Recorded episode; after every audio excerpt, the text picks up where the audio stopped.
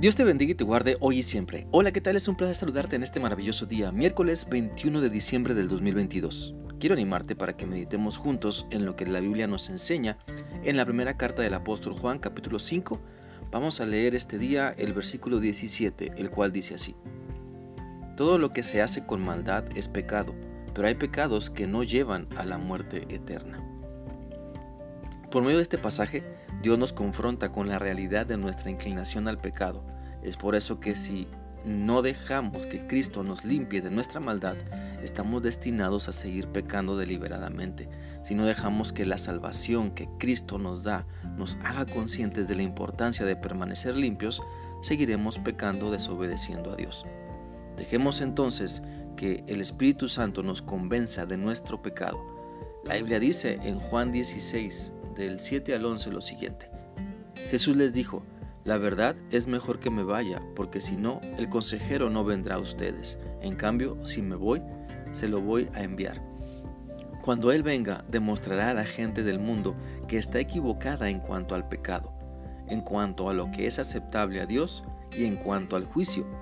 El consejero demostrará que el mundo está equivocado en cuanto al pecado porque no creen en mí.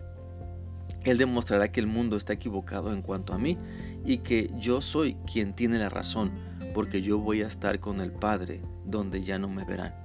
También demostrará que el mundo está equivocado en cuanto al juicio, porque el que gobierna este mundo ha sido condenado.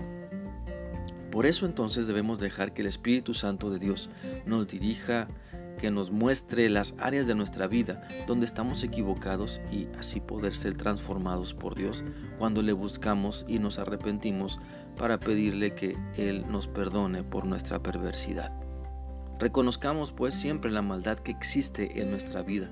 Reconozcamos cuando fallamos y demostremos arrepentimiento.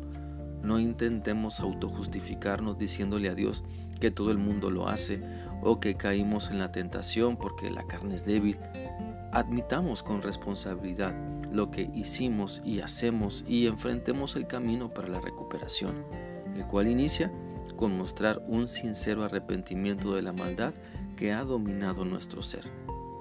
La Biblia dice en Romanos 3, 23 y 24 lo siguiente. Todos pecaron y por eso no pueden participar de la gloria de Dios. Dios, en su generoso amor, aprueba a todos los que creen es un regalo de Dios hecho posible porque Cristo Jesús nos liberó del pecado. Por un lado, el pecado nos separa de Dios, pero cuando creemos en el plan de Dios, que solamente la salvación la tenemos en su Hijo Jesucristo, entonces Cristo Jesús nos libra de la condenación que el pecado tenía sobre nosotros, para ahora gozar las bendiciones de la vida nueva y eterna que tenemos en Cristo. Entendamos entonces, lo único que nos libra de la muerte eterna o condenación eterna es poner nuestra fe únicamente en Cristo para salvación. Hechos 4:12 dice, solo en Jesús hay salvación. No hay otro nombre en este mundo por el cual los seres humanos podamos ser salvos. El pecado que nos lleva a la muerte o separación de Dios entonces es precisamente negarnos a creer en Dios, negarnos a creer en sus planes, sus propósitos, es negarnos a depositar toda nuestra confianza en el plan de Dios, en el plan que Él ha escogido para salvarnos, y querer buscar alternativas como si pudiéramos librarnos a nosotros mismos de la condenación por méritos propios, lo cual es imposible. Entendamos pues que Dios nos ama y ha diseñado el mejor plan para nosotros. Pongamos toda nuestra fe, nuestra disposición en obedecerle. Pongamos toda nuestra fe y confianza, esperanza en Cristo. Dejemos que su Espíritu Santo nos muestre el camino hacia nuestra transformación. Te animo entonces a que dejemos que Dios nos convenza de nuestra necesidad de estar cerca de Él y mostrar arrepentimiento cuando fallamos en seguir su voluntad.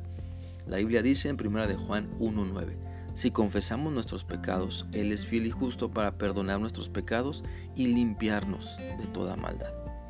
Espero que esta reflexión sea útil y significativa para ti y que puedas dejar que Dios continúe trabajando en tu vida mientras te enfocas en vivir su voluntad.